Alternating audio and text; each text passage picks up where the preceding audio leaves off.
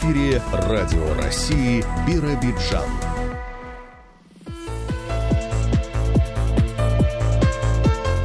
Доброе утро. 8 часов 10 минут в областном центре. На календаре 16 декабря, четверг. Вы слушаете программу телерадиокомпании «Бира». Вас приветствует ведущая выпуска Наталья Баграновская и звукорежиссер Галина Акимова. В ближайшие 50 минут, как всегда по четвергам, прямая связь с еженедельной сводкой Росгвардии. Далее темы выпуска. На базе областного социально-реабилитационного центра для несовершеннолетних открылось новое отделение. Какие планы у патриотического клуба при школе поселка Кульдур? На этой неделе престольный праздник Биробиджанского храма святителя Николая Чудотворца. Во второй половине часа актуальное интервью. Заместитель начальника Главного управления МЧС России по Еврейской автономной области, главный государственный инспектор по пожарному надзору Иван Копысов расскажет о том, как будет обеспечиваться безопасность населения во время предстоящих новогодних праздников. А прямо сейчас новости.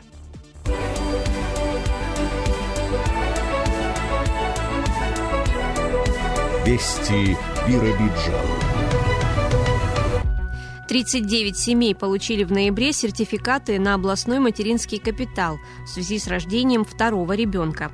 15 адресатов уже распорядились средствами, а это в общей сложности около 3 миллионов рублей. Напомню, деньги можно использовать полностью или частично по нескольким направлениям. Это улучшение жилищных условий, получение ребенком образования, приобретение товаров и услуг для социальной адаптации и интеграции в общество ребенка-инвалида. Стоит отметить, что с начала реализации этой программы средствами на сумму свыше 38 миллионов рублей распорядились 266 семей. Смедовичи устанавливают мраморные пилоны на аллее памяти в честь воинов-участников гражданской войны на Дальнем Востоке. Напомню, объект у мемориала народоармейцам и партизанам создается в рамках президентского гранта, выигранного общественной организацией «Зеленый Росток». На пилонах увековечены имена людей, которые захоронены в братской могиле на станции Ин 28 декабря 1921 года, когда разгорелся Третий Инский бой. Торжественное открытие запланировано на 22 декабря во время митинга, посвященного столетию инских событий. На этом работа над проектом не завершается. Весной следующего года запланировано изготовление и монтаж информационных стендов систематическое нарушение температурного режима. С такими жалобами в последнее время обращаются в администрацию Облучинского поселения жители многоквартирных домов, отапливаемых от котельной ПМК.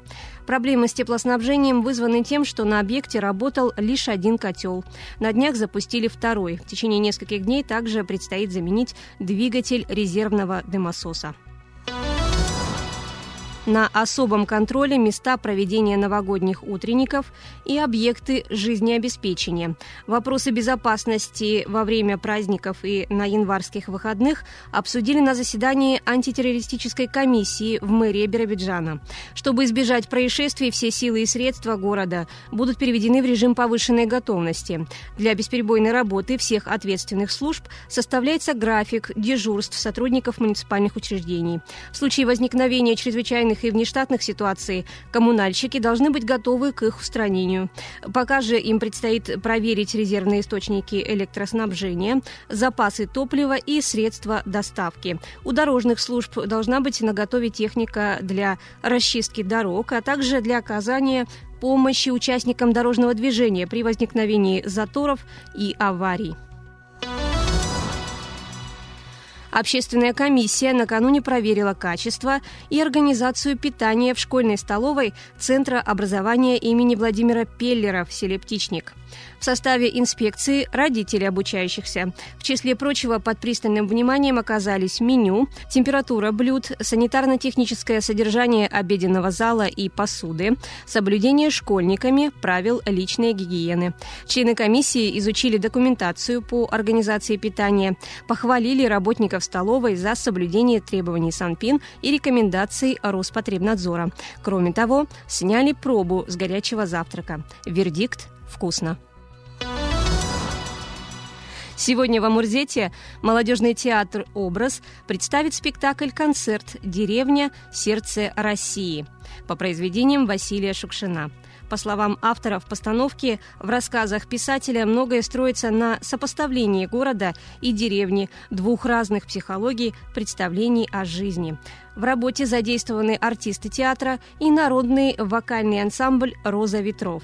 Билеты можно приобрести по Пушкинской карте. Возрастное ограничение 12+. Радио России Биробиджан. Погода. Сегодня в области ожидается ясный морозный день. В Биробиджане, Амурзете, Ленинском и Смедовиче днем минус 21-23, в Облучье минус 27, ночью минус 30-33. Ветер преимущественно западного и северо-западного направления до 3 метров в секунду, местами порывы до 10. Атмосферное давление 758 миллиметров.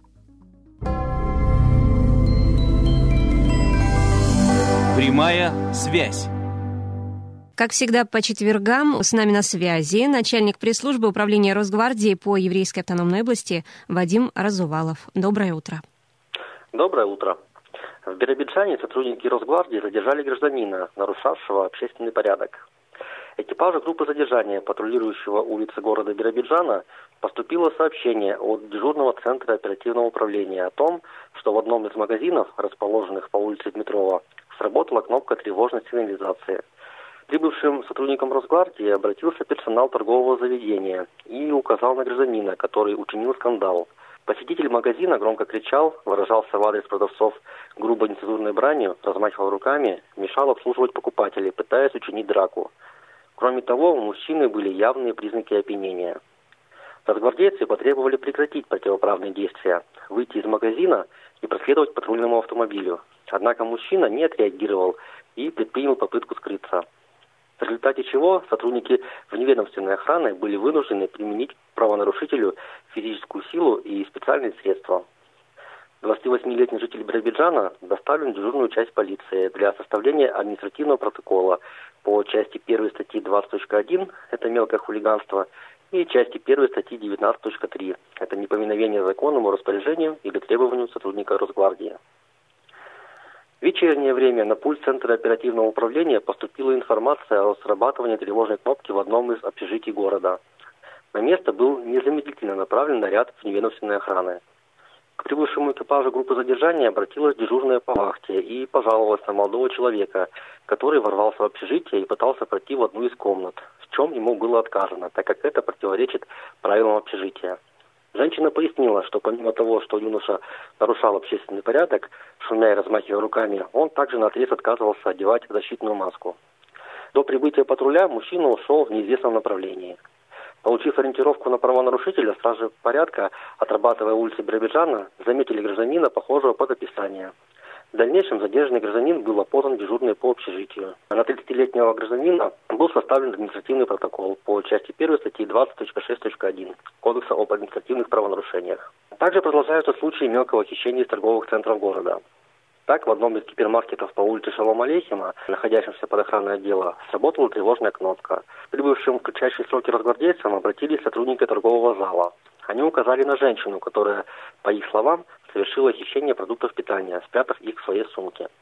Подозреваемая в краже гражданка была задержана стражами порядка и доставлена в дежурную часть полиции для составления протокола. На этом у меня вся информация. Благодарю вас. Напоминаю нашим слушателям, что с нами на связи был начальник пресс-службы управления Росгвардии по Еврейской автономной области Вадим Разувалов. Вы слушаете Радио России Биробиджан. А мы переходим к темам выпуска. На базе областного социально-реабилитационного центра для несовершеннолетних открылось новое отделение. Оно будет заниматься сопровождением детей-сирот и ребят, оставшихся без попечения родителей. Подробности Любовь Новоселова выяснила у директора учреждения Оксаны Безротных. В рамках деятельности данного отделения будет реализовано и реализуется, уже начали мы работать по этому направлению. Следующее направление – это школа подготовки граждан, изъявивших желание принять на воспитание детей в семью. Второе направление – это сопровождение замещающих семей, в которых уже воспитываются. И третье – это постинтернатное сопровождение выпускников учреждений для детей-сирот и детей, оставшихся без попечения родителей, а также выпускников из замещающих семей. То есть мы проводим э, работу вот в этом направлении. На сегодняшний момент мы набираем штат сотрудников, то есть он укомплектован не полностью, мы только начали работать, но а, в ближайшее время мы начнем работать в полную силу, в полную мощь и оказывать социальные услуги, в том числе вот этой категории граждан. Несколько направлений. Вот первое, это вы начнете работать с детьми-сиротами, да, которым уже есть 18, ну, допустим, возникли проблемы с трудоустройством, документы восстановить надо. То есть эти детки могут уже Безусловно, обратиться к вам. они могут обращаться уже сейчас, и в дальнейшем они будут обращаться. Зачастую выпускники государственных учреждений и выпускники которые ранее воспитывали в замещающих семьях, испытывают трудности в адаптации в обществе, в адаптации в профессиональных организациях, на рынке труда и в различных других сферах.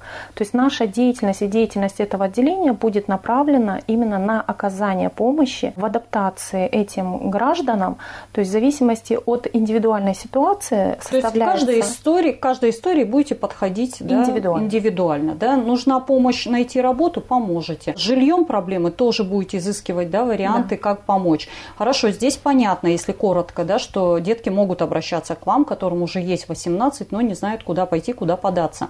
Что касается школы приемных родителей, можно да, так назвать, она будет работать именно для, для тех, граждан, кто... изъявивших желание принять на воспитание детей в семью. И для тех, наверное, кто уже воспитывает, да? Вообще школа направлена на подготовку тех, кто только думает о том, чтобы взять ребенка в семью. Но другое направление, которые мы будем реализовывать и реализуем, это психологическая помощь и обучение тех замещающих родителей, которые уже воспитывают детей.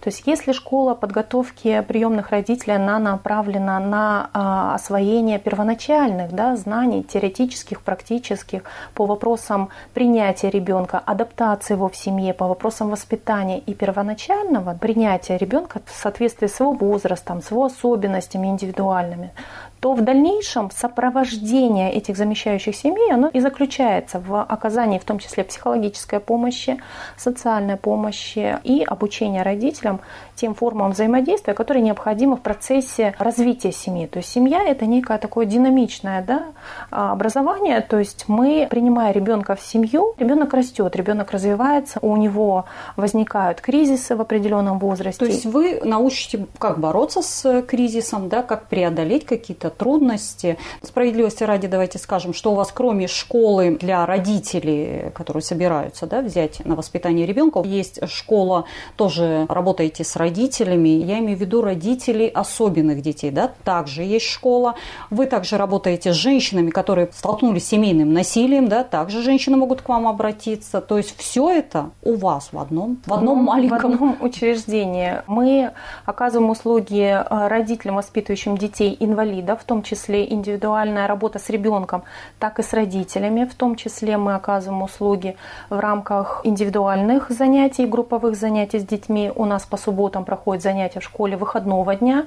Для родителей параллельно мы э, проводим и консультации индивидуальные, и приглашаем родителей для групповых занятий в школе для родителей с особенностями в развитии.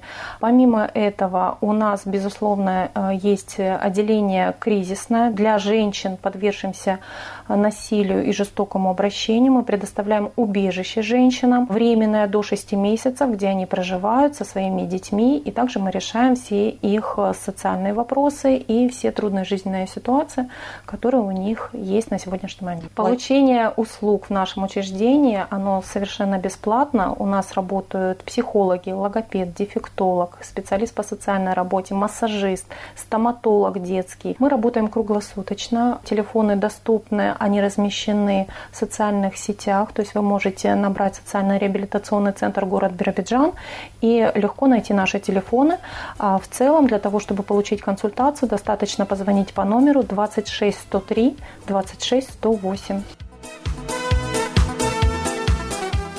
Начала второй четверти этого учебного года на базе волонтерского корпуса, действующего при школе поселка Кульдур, образован патриотический клуб «Юная Россия». О том, что уже удалось реализовать и какие ближайшие планы, Жанна Панова узнала у куратора этого объединения Светланы Кулюшиной. Работаем по двум направлениям. Это волонтерство и патриотическое направление. Собственно, у нас идет практическая деятельность и просветительская деятельность. Подключились ребята, которые с удовольствием работают, потому что это новая школе. Вот. И пока за ноябрь мы отработали две акции. Мы присоединились к всероссийской акции «Мы вместе», культурно-досуговым центром поселка Кульдур выпустили небольшие листовочки, где указали наши координаты, если помощь нужна людям какая-то. Ну, например, сходить в магазин, в аптеку, оплатить счета, вынести мусор. Листовки везде разнесены, и вот люди нам звонят, кому требуется такая помощь. И вторая большая акция называется «Люби живое». Это помощь животным. У нас есть мини-приют, содержит его женщина за свой счет. Ну и теперь вот вот подключилась наша общественность поселка, но мы выявили, кто у нас еще кормит кошечек в поселке. Еще есть два человека, которым мы тоже поможем. Вот на протяжении ноября и начала декабря мы собрали определенное количество корма и сейчас вручим вот этим людям. То есть окажем вот такую вот практическую помощь. Кроме этого, после снегопада наши волонтеры вышли на детскую площадку и расчистили ее от снега для того, чтобы уютно удобно было нашим малышам и комфортно бегать, кататься с горки. Светлана Александровна, а сколько ребят сегодня вот в вашем клубе и возраст школьников? Ребята с 5 по 10 класс, всего около 20 человек. Но у нас много желающих вступить сюда. А вот сейчас на декабрь что запланировали вот на оставшиеся недели до конца года? Ну, у нас главное, это, конечно, новогодние праздники. И мы продолжаем проект «Дом без одиночества». Обязательно мы подготовим видеоролик поздравления нашим друзьям из Биракана, потому что мы делаем это регулярно каждый год, но так как мы выехать к ним не можем, то вот это. И будем продолжать акцию «Мы вместе». Но вы имеете в виду Бираканский дом-интернат, куда вы раньше да, приезжали, а теперь вот такое видео поздравление отправите? Мы прошлом году уже отправляли, но в связи с пандемией нам приходится вот только вот эти видеоролики поздравления им отправлять, хотя они нас ждут. В прошлом году мы еще и акцию проводили. Чуть попозже мы, конечно, проведем. Мы собрали канцелярские товары, и вот ко дню пожилого человека я сама лично туда отвезла все это. Что-то еще в планах на второе учебное полугодие есть у вас? В планах большая просветительская работа, ведь историю надо знать, и особенно Великую Отечественную войну. Вот, кстати, я и в ноябре уже, вот и сейчас в декабре проводила мероприятия, связанные с этим. Такие запланированы на, второе полугодие. Ну и у нас начнется новый проект «Растим волонтерскую смену». То есть мы должны как можно больше ребят включить в эту деятельность и продолжим вот эти акции. По весне мы еще раз проведем акцию помощи нашим мини-приютам. У сотрудников Домов культуры области в эти дни горячая пора. В разгаре подготовка к Новому году. Онлайн и офлайн мероприятиями будет развлекать земляков творческий коллектив поселенческого ДК села Дубового, что в Биробиджанском районе. Подробности нам сообщила директор учреждения Виктория Васильева. В онлайн-формате акцию объявляем. Наряжаем елку вместе. Нужно показать, как семьи необычно украшают свои елки. И также хотим провести онлайн-акцию Новый год моего детства. Это фотографии с новогодних праздников всех возрастов. Может быть, какие-то старые фотографии. Интересно же и взрослым, и детям. А 29-го новогодний день добрых дел. Мы хотим с ребятами из кружка Алиса и Цветные ладошки вручить сувениры инвалидам и пожилым людям, которые у нас не выходят из дома, прийти, поздравить. В связи с пандемией очень сложно провести массовые большие праздники маскарады, а мы проводим музыкально-развлекательную программу с Дедушкой Морозом. Это будет 31 числа с полдевятого до 11, потому как дальше не разрешают. Планируем костюмированное представление, сюрпризные моменты, будут фотозоны, на улице мы делаем. Это уже тоже как традиции стало у нас третий год. 4 числа театрализованное представление. Это тоже по традиции мы делаем для всего села именно для детей-подростков. Новогодние огни приглашают в сказку. Ну, как всегда, Дед Мороз, Снегурочка, нечисть, ну и добро всегда побеждает зло. Тоже, конечно, мы попытаемся сделать хороший мешок Деду Морозу, чтобы деткам было интересно и стихи рассказать, и песенки, за игры получить сладкие подарки. На Рождество мы планируем фольклорный праздник Рождества Морозные узоры. Сочельник рождественский мы делаем изба в избе хозяин-хозяйка, каледовщики, показываем как проходит праздник Рождества, с чего он начинался, как принимали раньше людей в гостях. Конечно, ограничения обязательно. QR-коды. Живем в селе, мы знаем большую часть, кто привитый, кто не привитый. Маски, обрабатываем руки. Понятно, что люди будут э, праздничное настроение, но будем пытаться все выполнять. Традицией стало заканчивать праздник за столом с баранками, с пирогами, с чаем. Ставим большой стол, веселимся, пьем чай, разговариваем и дети, и взрослые взрослые, и пожилые люди к нам с удовольствием ходят на такие праздники. И также вот традиция по окончании каникул школьных, если, конечно, не пурга, там не сильный мороз на улице, к обеду делаем игровую, спортивную, развлекательную с Дедом Морозом и Снегурочкой программу именно на улице. Это у нас катание на санях, на лыжах, делаем снежные крепости. Очень весело, всегда интересно. Дети знают, что именно вот 9 января выходим с ними на улицу. И видят взрослые, кто идет по улице, кому интересно, тоже принимают участие всегда активно.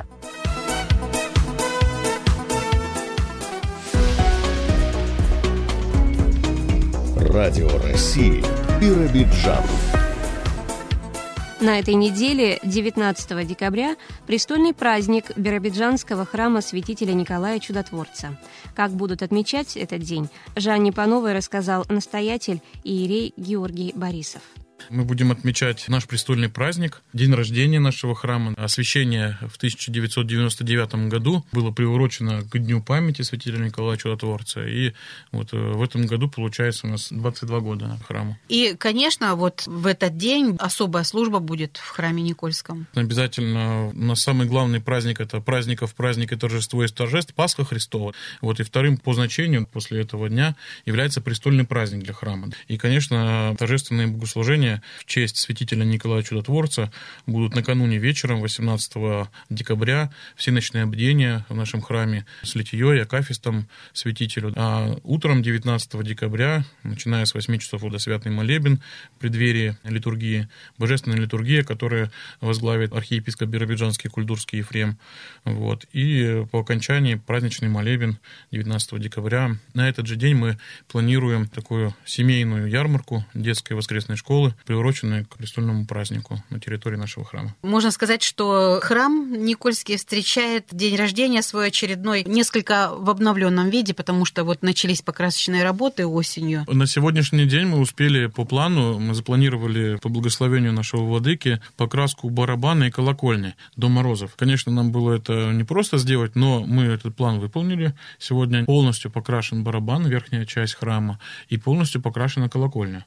Весной мы планируем возобновить эти работы и дальше красить стены храма. Сразу скажу, кто это делает. Это делаем мы сами, своими силами, несколько наших помощников, братьев, те, кто приходит в храм, и этими силами мы трудимся, потому как оплатить средств у нас нет. Все эти работы мы совершаем сами, поэтому тут тоже каждый может принять участие. Выбор цвета краски, ну, наверное, и состава, это тоже все достаточно удачно, потому что все-таки надо как-то защищать здание от ТЭЦ, вот от да. этого дыма. Конечно, конечно, выбор краски это очень непросто, в принципе. И, к слову, мы поменяли цвет. Мы взяли сначала одну краску, то есть ее планировали, смотрели, приняли решение, вот, что она будет прекрасно смотреться. Приехали, покрасили одну стену. Она в помещении смотрится красивый такой насыщенный коричневый цвет, а по факту он стал розовым на бревнах. Поэтому нам пришлось поменять, тоже временно это потратили. У нас есть художник, помощник наш постоянный, Пушкарев Павел. Конечно, вообще, в принципе, не просто какой цвет, а как этот цвет свет будет сочетаться с домами и улицей нашей. Вот мы настолько смотрели, то есть как он будет сочетаться с елками, которые находятся возле нашего храма,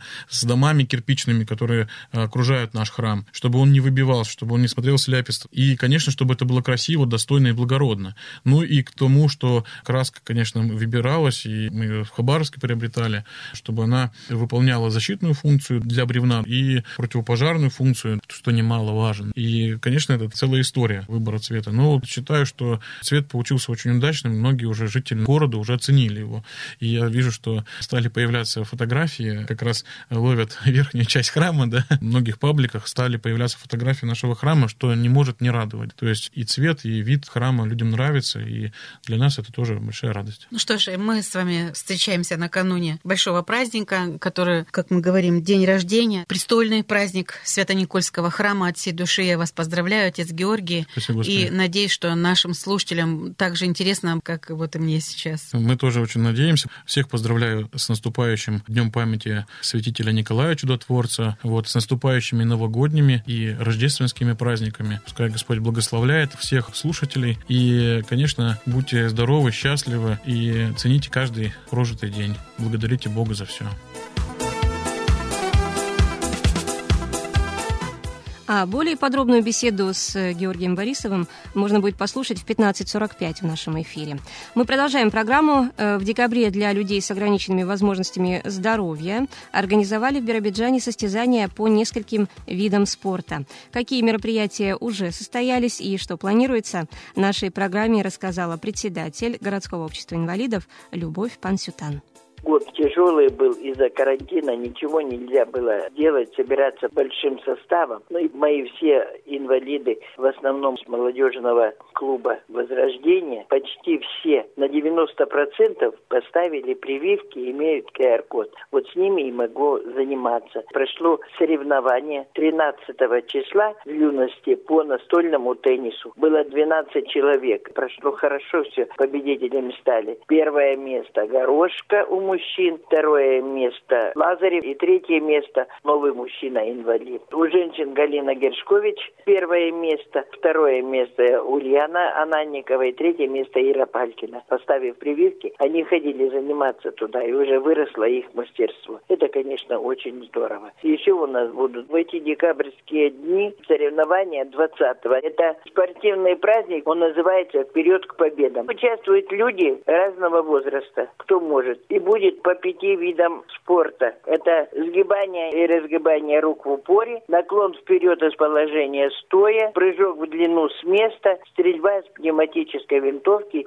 и бег 30 метров. Будем мы в спортивной школе Олимпийского резерва в юности. И положение утверждено начальником департамента по физической культуре и спорту Горнага, потом Центр спортивной подготовки Галачев. И вот мы проводим соревнования вместе с комплексным центром социального обслуживания обслуживания населения. Самое главное, что люди будут общаться. Второй год люди устали дома сидеть. Такая задумка провести соревнования, это очень здорово. Так заканчивая год. Но ну, Новый год это большой праздник. И все-таки мы хотим собрать молодежь. Много нельзя, но даже если 15 человек, для них, которые именно активные члены, они просят, они и хотят. Поставим елку и сделаем веселый Новый год. Вот мне хотелось пригласить девочку, самая молодая у нас, 21 год ей, приемная девочка, инвалид у родителей. Я вчера разговаривала с мамой, а она говорит, что прививку не поставили. Это значит, и она не будет. Они на меня не обижаются.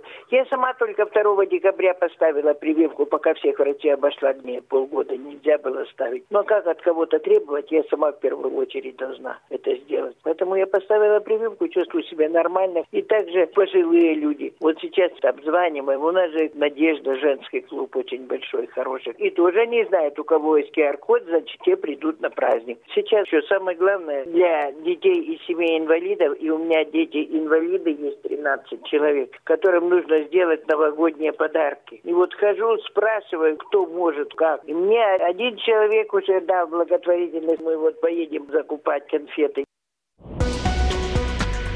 Вы слушаете Радио России Биробиджан. Юридическая консультация. Здравствуйте, у микрофона Алексей Минаев. Наша постоянная соведущая, заместитель директора Государственного юридического бюро Еврейской автономной области Оксана Китахина. Оксана Анатольевна, вам слово. Дисциплинарная ответственность за опоздание и уход с работы раньше окончания рабочего времени. В силу норм Трудового кодекса работник обязан добросовестно исполнять свои трудовые обязанности, возложенные на него трудовым договором, а также соблюдать правила внутреннего трудового распорядка. Этими документами, в частности, устанавливается режим рабочего времени. Соответственно, соблюдение указанного режима является обязанностью каждого работника, а его виновное нарушение признается дисциплинарным проступком, за совершение которого работодатель имеет право применить дисциплинарное взыскание. А в чем может выражаться дисциплинарный поступок? Нарушение режима рабочего времени может быть выражено в отсутствии работника без уважительных причин в рабочее время на рабочем месте. Частым случаем Случаем такого нарушения является прогул, то есть отсутствие в течение всего рабочего дня или более 4 часов подряд в течение рабочего дня. Данный проступок отнесен законом к числу грубых нарушений трудовых обязанностей, за однократное совершение которых предусмотрена возможность увольнения. Если продолжительность отсутствия работника не позволяет квалифицировать нарушение как прогул, оно самостоятельным основанием для увольнения не является – Однако за опоздание на работу, уход с работы раньше окончания рабочего времени или оставление рабочего места в течение рабочего дня работодатель вправе применить к работнику иное дисциплинарное взыскание, замечание или выговор. Когда работник на момент совершения проступка в виде опоздания, преждевременного ухода с работы или беспричинного оставления рабочего места уже имеет неснятое и непогашенное дисциплинарное взыскание, имеются основания для увольнения такого работника. Другим, кроме прогула разновидностями нарушений режима рабочего времени, связанным с отсутствием на работе без уважительных причин, закон не дает конкретного определения. Поэтому возможность привлечения работника к дисциплинарной ответственности за подобное отсутствие на рабочем месте не зависит от продолжительности такого отсутствия. В то же время, в соответствии с постановлением Пленума Верховного Суда номер 2, при применении дисциплинарного взыскания работодателю необходимо учитывать тяжесть проступка и обстоятельства, при которых он был совершен, а также предшествующее поведение работника и его отношение к труду. При этом оценивать тяжесть проступка работодателю следует не только по продолжительности отсутствия работника на рабочем месте, но и по иным критериям. Например, по характеру последствий, которое повлекло за собой нарушение режима рабочего времени – так Верховный суд пришел к выводу о несоответствии выбранного работодателем вида дисциплинарного взыскания, увольнения за неоднократное неисполнение трудовых обязанностей, тяжести совершенного проступка в ситуации, когда работник ушел с работы за 20 минут до окончания смены, завершив порученную ему работу. При этом суд указал на непродолжительность отсутствия работника на рабочем месте, а также на отсутствие негативных последствий для работодателя в связи с совершением работников данного нарушения. Отсутствие работника на рабочем месте можно рассматривать в качестве дисциплинарного проступка только в том случае, если действия работника носили виновный характер. Если же работник не смог вовремя прийти на работу или покинул рабочее место ранее окончания рабочего дня по уважительным причинам, такие действия работника не являются основанием для привлечения его к дисциплинарной ответственности. Так, например, суд признал уважительной причиной опоздания на работу обращение работника за медицинской помощью в связи с плохим самочувствием. В то же время плановое посещение врача, не обусловленное экстренной необходимостью получения медицинской помощи, по мнению суда, не является обстоятельством, исключающим вину работника в нарушении режима рабочего времени. Суды не рассматривают в качестве уважительной причины опоздания работников тяжелую дорожную ситуацию в крупных городах, к примеру, если такая ситуация могла быть спрогнозирована. Однако, если затруднение дорожного движения было вызвано обстоятельствами, о которых работнику заранее не могло быть известно, то вина работника в опоздании на работу по такой причине отсутствует. Оксана Анатольевна, спасибо за беседу. Всего хорошего. До свидания.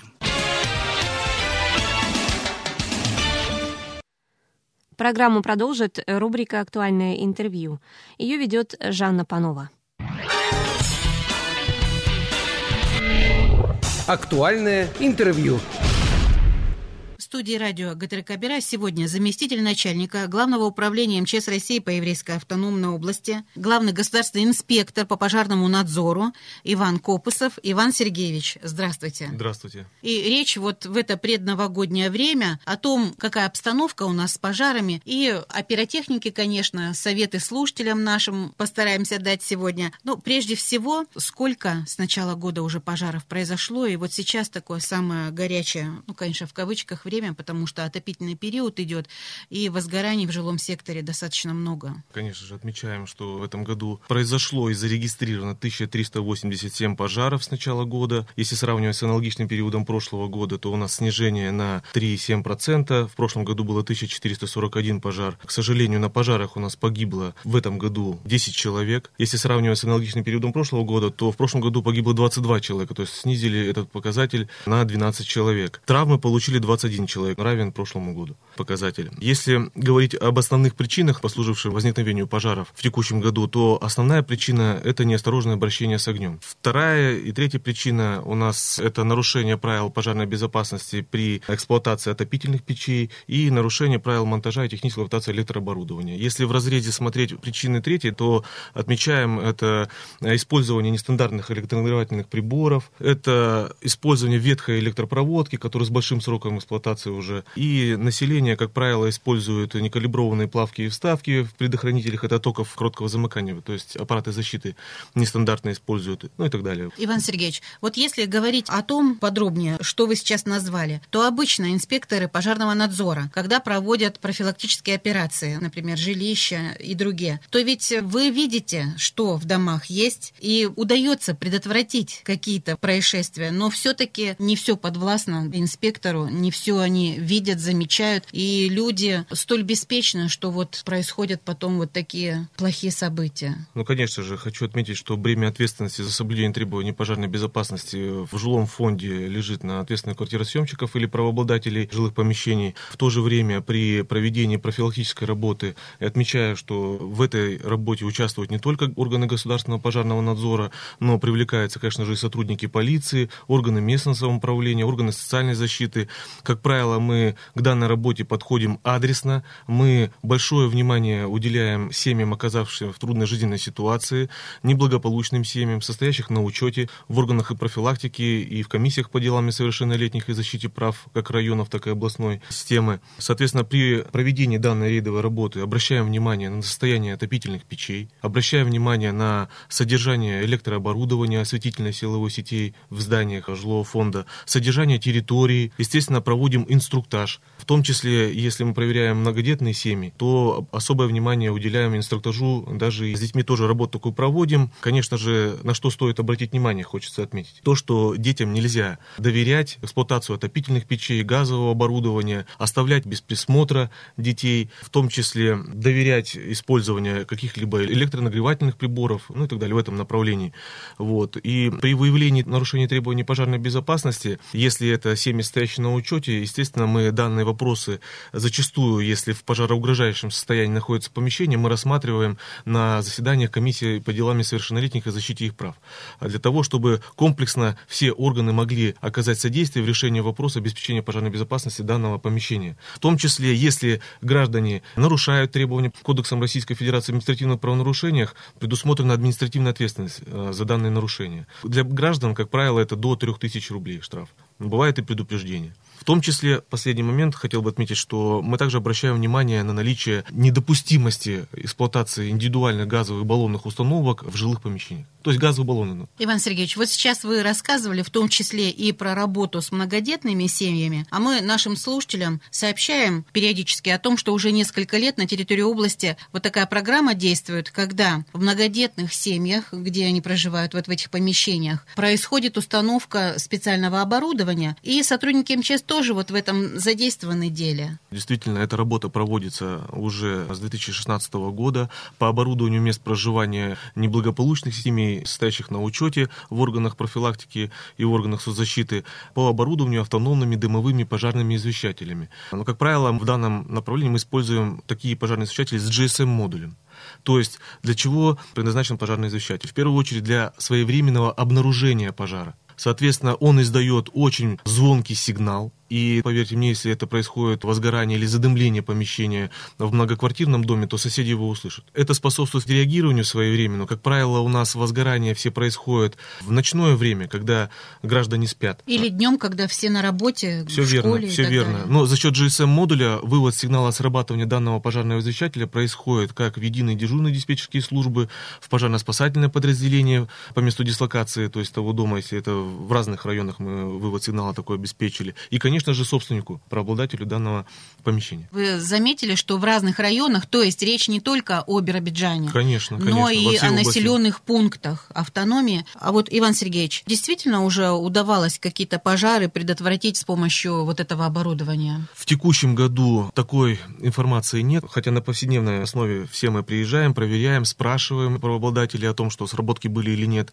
В текущем году таких сработок не было, но отмечаем, что данные пожарные извещатели неоднократно способствовали именно благополучному исходу дела в части предупреждения и предотвращения возгорания. Но основные, какие были сработки в прошлых годах, это подгорание пищи. Люди работают, допустим, на участке своем, оставляют без присмотра помещение, и происходит подгорание пищи, когда готовка осуществляется. И, соответственно, после этого своевременное реагирование, потому что на телефон приходит сигнал, люди реагируют и предотвращают возникновение пожара. Вот, кстати, такие случаи часто и являются причиной пожара, когда люди готовят еду и оставляют на какое-то время без внимания. Да, у нас зачастую такие сообщения о возгораниях. Пожарно-спасательное подразделение прибывает, если выясняется, что произошло подгорание пищи без последующего горения, но все равно данный гражданин подлежит э, ответственности за то, что он без присмотра оставил электрооборудование. Иван Сергеевич, ну вот сейчас такое время, когда многие ведомства переходят на режим повышенной готовности, касается это и сотрудников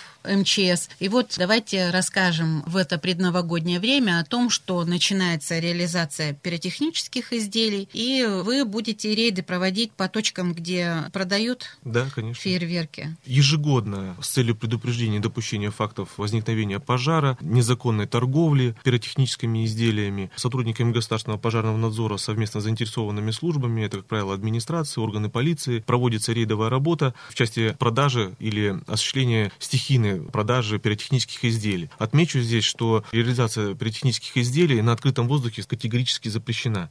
То есть данные помещения и отделы секции по продаже пиротехнических изделий должны располагаться в зданиях именно торговли. Но там же тоже есть требования о размещении данных отделов секции. Но надо обратить внимание на то, что секция должна располагаться не ближе 4 метров до эвакуационных выходов. И хранение должно осуществляться непосредственно в сейфах, металлических шкафах и так далее. В том числе, если производится реализация в отделе отдельном или в павильоне торговом, то визуально потребители не должны воздействовать с пиротехническим изделием, то есть визуально он наблюдает только это на витрине, и подавать пиротехническое изделие может только продавец в данном случае. Иван Сергеевич, а вот вы сказали о том, что не должны продавать пиротехнические изделия на улице, то есть речь о перепаде температур, если занести, допустим, с мороза куда-то в помещение? Во-первых, воздействие атмосферных осадков. Техническим регламентом Таможенного союза безопасности пиротехнических изделий четко сказано, что запрещена реализация пиротехнических изделий на открытом воздухе, где возможно воздействие атмосферных осадков, ну и солнечных лучей. Это тоже пагубно влияет на содержание в дальнейшем пиротехнического изделия. Поэтому, чтобы исключить влажность и перегрев и так далее, мы, соответственно, тоже это проверяем в рамках рейдовой работы. Чтобы потом, допустим, не пришло в голову сушить где-то пиротехническое изделие. Да, ни в коем да? случае, да, это может привести тепле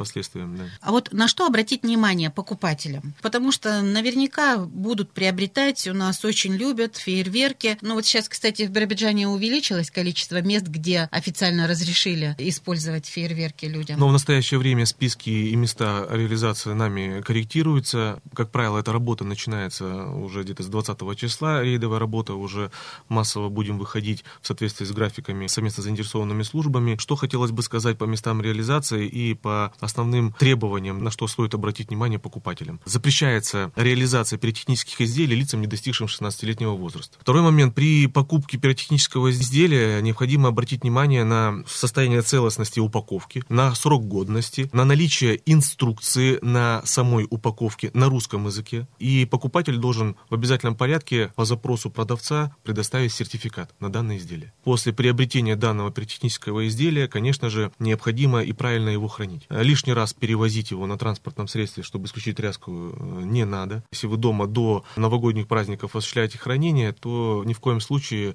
не храните его возле отопительных приборов. Как правило, желательно лучше его отнести какое-нибудь в хозяйственное помещение, если есть гараж, то в гараж и так далее. Вот вы очень такое интересное слово сказали, Иван Сергеевич, инструкция. А ведь россияне часто, покупая что-либо, мы даже сейчас не говорим конкретно про пиротехнику, начинают эксплуатировать, а затем уже читать инструкцию, и то не всегда. Вот в данном случае, конечно, надо обязательно посмотреть, как пользоваться, потому что настолько разные все эти фейерверки, и можно неправильно установив, вообще плачевные результаты иметь. Действительно, в инструкциях отражена вся информация, чтобы запуск произошел безопасно. Отмечаю, что бытовые пиротехнические изделия, это, как правило, первый, второй, третий класс пиротехнических изделий, допустим, в помещениях можно использовать только первый класс, и то те пиротехнические изделия, к которым относятся это хлопушки и бенгальские огни. Все остальное в помещениях категорически запрещено использовать. Внимательно ознакомившись с инструкцией, надо обратить внимание на безопасную зону,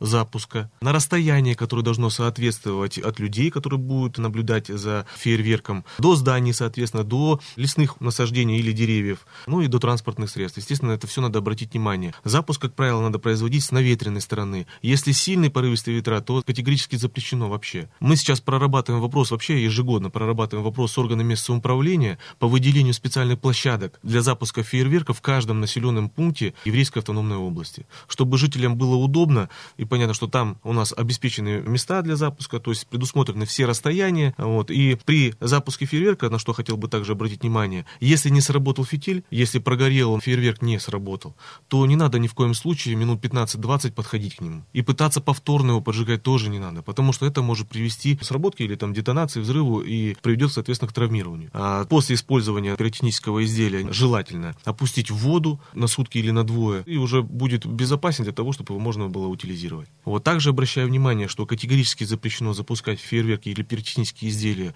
с балконов, с крыш, на территории культурно-зрелищных учреждений, религиозных учреждений запрещено запускать и в местах массового скопления людей. Ну что ж, вот такие советы, конечно, хочется, чтобы рекомендациям специалиста следовали наши слушатели. Иван Сергеевич, и еще давайте скажем сегодня о том, что вот в эти декабрьские дни инспекторы пожарного надзора уже посещают образовательные организации и школы, и детские сады, а также дома, культуры, вот все те помещения, где будут проходить новогодние утренники, вечера, какие-то праздники. Да, сотрудниками органов государственного пожарного надзора ежегодно, традиционно мы сначала корректируем списки объектов, где будут проводиться новогодние утренники, как правило, это массовые мероприятия людей с детьми. Мы проводим, естественно, профилактические в настоящее время визиты в данные объекты и рекомендуем проведение мероприятий, соответственно, с точки зрения обеспечения требований пожарной безопасности, рекомендуем проводить инструктажи соответственно ответственными лицами, обратить внимание на состояние пути эвакуации, на наличие исправного состояния системы автоматической пожарной сигнализации, системы оповещения. Если есть необходимость, проводим тренировки по обеспечению безопасной эвакуации. Ну и, естественно, в рамках проведения данных мероприятий собственниками или руководителями учреждений в обязательном порядке назначаются ответственные лица, которые также контролируют, усиливают уровень противопожарной защищенности данного объекта за счет того, чтобы будут наблюдатели стоять при проведении массовых мероприятий на случай, если что-либо произойдет,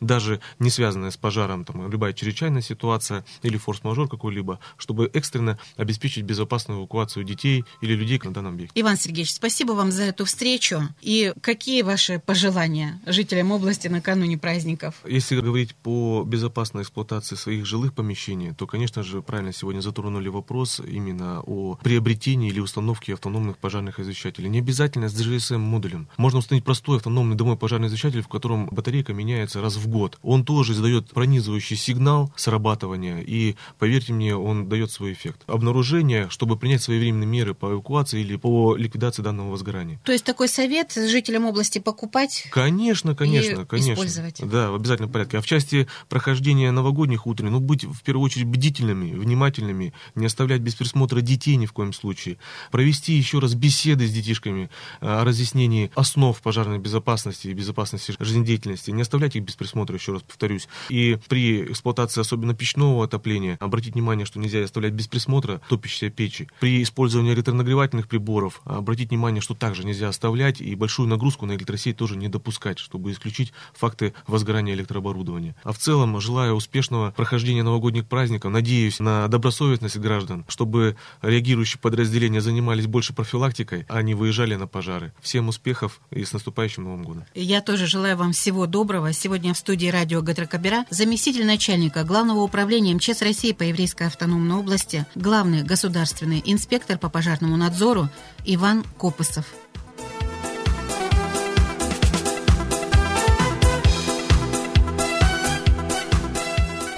И на этом наш утренний выпуск завершен. Следующее включение в 14.30. В эфир выйдет рубрика «Откроем книгу» к столетию э, Санкт-Петербургской филармонии. В 15.45, как я сказала, э, подробная беседа с Ирием Георгием Борисовым о благотворительной деятельности и подготовке к Рождеству. А в 20.45 не пропустите новый выпуск рубрики «Птицы бассейна Амура». Не прощаюсь.